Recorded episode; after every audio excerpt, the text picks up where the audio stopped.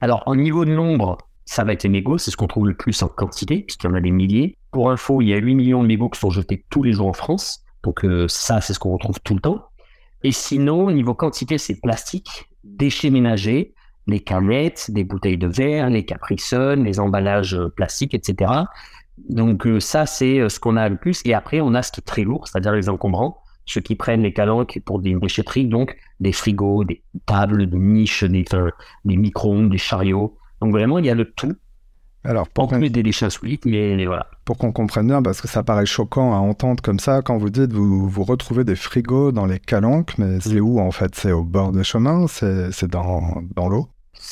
C'est, Ça dépend, il y en a dans l'eau et il y en a qui sont un peu cachés dès que bah, le soir, ils peuvent aller sur une petite route déserte pour euh, mettre tous leurs gravats, tous leurs euh, encombrants, euh, les frigos, les tables, et tout, ils le font. Donc pendant les, les le confinement, il y a eu encore plus, parce que comme les déchetteries étaient fermées, là vraiment, on a retrouvé des choses improbables. Mais sinon, oui, c'est ça, c'est de l'abandon euh, volontaire, parce que des fois, c'est le vent qui amène dans les calanques, des fois, c'est les poubelles qui débordent. Mais les déchetteries sauvages, c'est volontaire, parce qu'ils viennent en secret la nuit, et ils renversent tout dans les calanques, des pneus, des sacs, il y a beaucoup de ça on fait les mêmes endroits très souvent et c'est toujours aussi sale. Et c'est pour ça que je, vous ai expliqué, c'est que la sensibilisation, c'est la clé. Parce que les ramassages, c'est la première étape. Mais nous, ce qu'on veut, c'est ne plus avoir à ramasser. Donc on sensibilise parce que nous, c'est fatigant. Pour exemple, qui est très choquant, la calanque de Calolong, que les Marseillais connaissent bien, mais c'est une calanque magnifique, mais très facile d'accès. On est allé en 5 ans 14 fois à la calanque de Calolong. Et pourtant, on en trouve toujours autant. Donc c'est là où c'est fatigant, c'est qu'on est obligé de prendre du recul, sinon on, on abandonne.